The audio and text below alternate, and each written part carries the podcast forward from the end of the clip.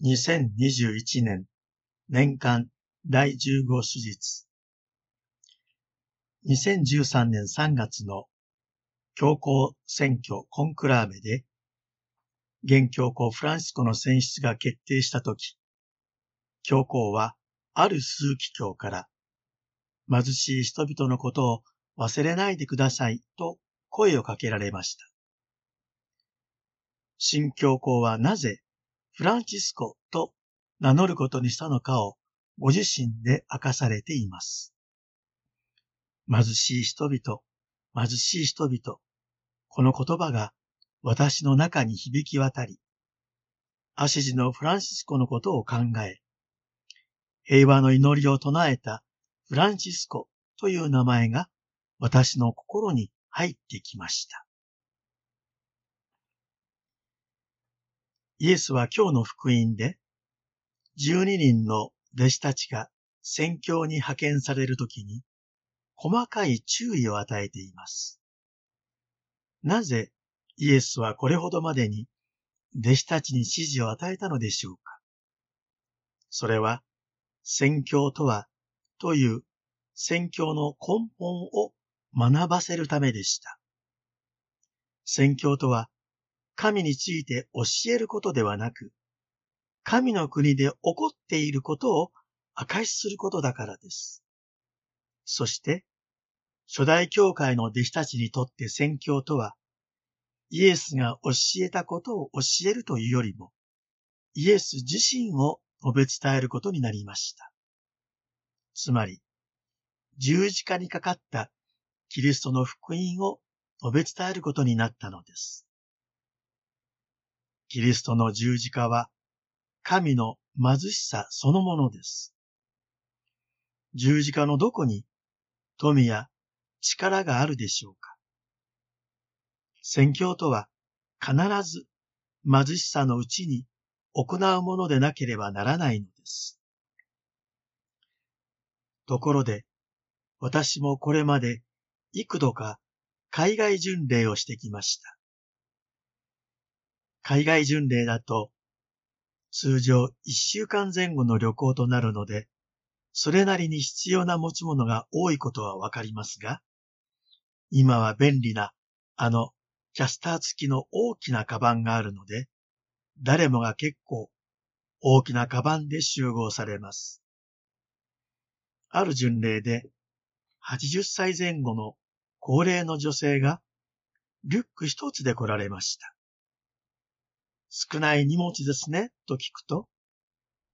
これで十分ですよ、と答え、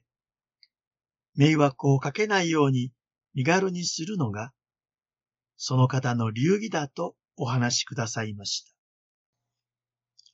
その通り、巡礼中は、お年の割に見客で、いつでもグループの先頭をさっさと歩いておられました。本当に感心しました。ちなみに、中世の巡礼は、まさに命がけでした。山の中、盗賊や、冗談ではなく狼などの野獣に襲われることもあり、本当に危険な旅でした。巡礼者たちの荷物は、食べ物と、わずかなお金、水筒、それに祈りの本などを詰めた皮袋だけで、夜になるとその汚い衣が寝袋にもなったようでした。さて、イエスの弟子たちへの宣教の服装の指示ですが、ちなみに、マタイやルカ福音書では、禁止の持ち物のリストが微妙に異なるのですが、今日のマルコ福音書はこうです。旅には、杖一本のほか何も持たず、パンも、袋も、また帯の中に金も持たず、ただ履物は履くように、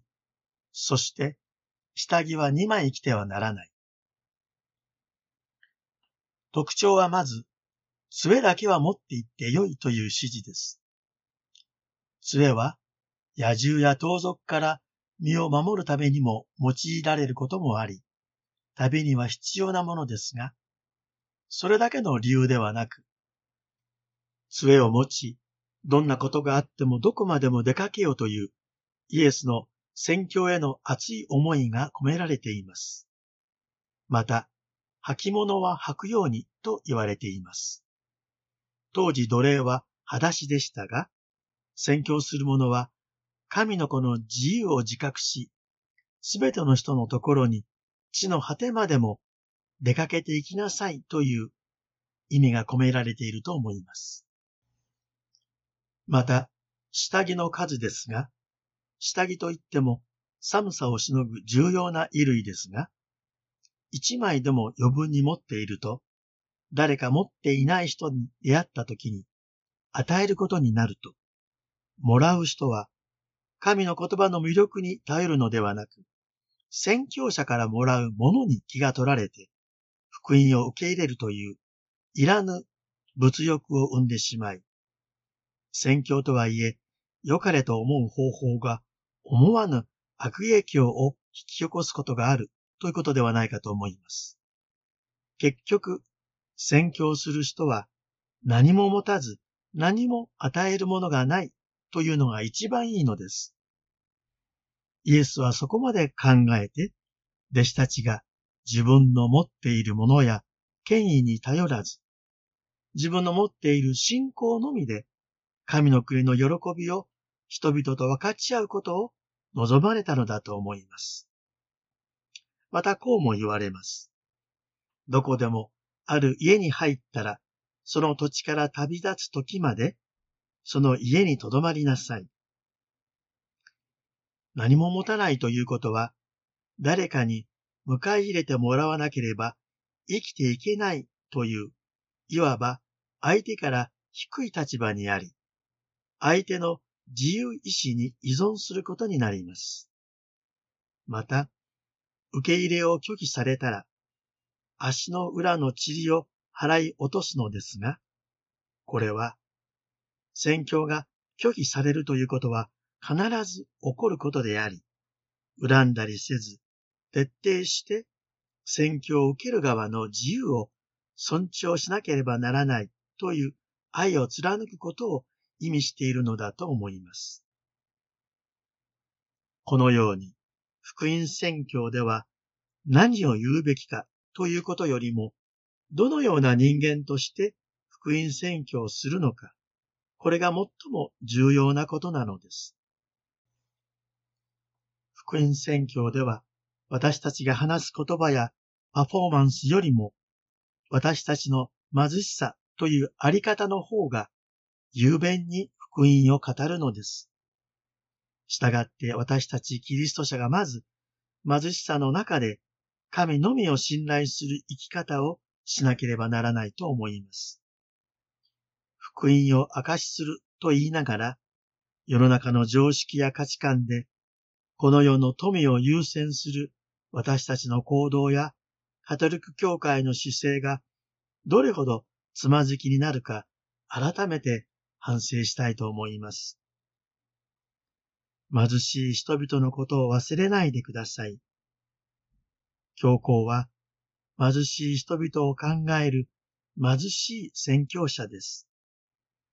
私たちも貧しさの中で派遣されていくように祈りたいと思います。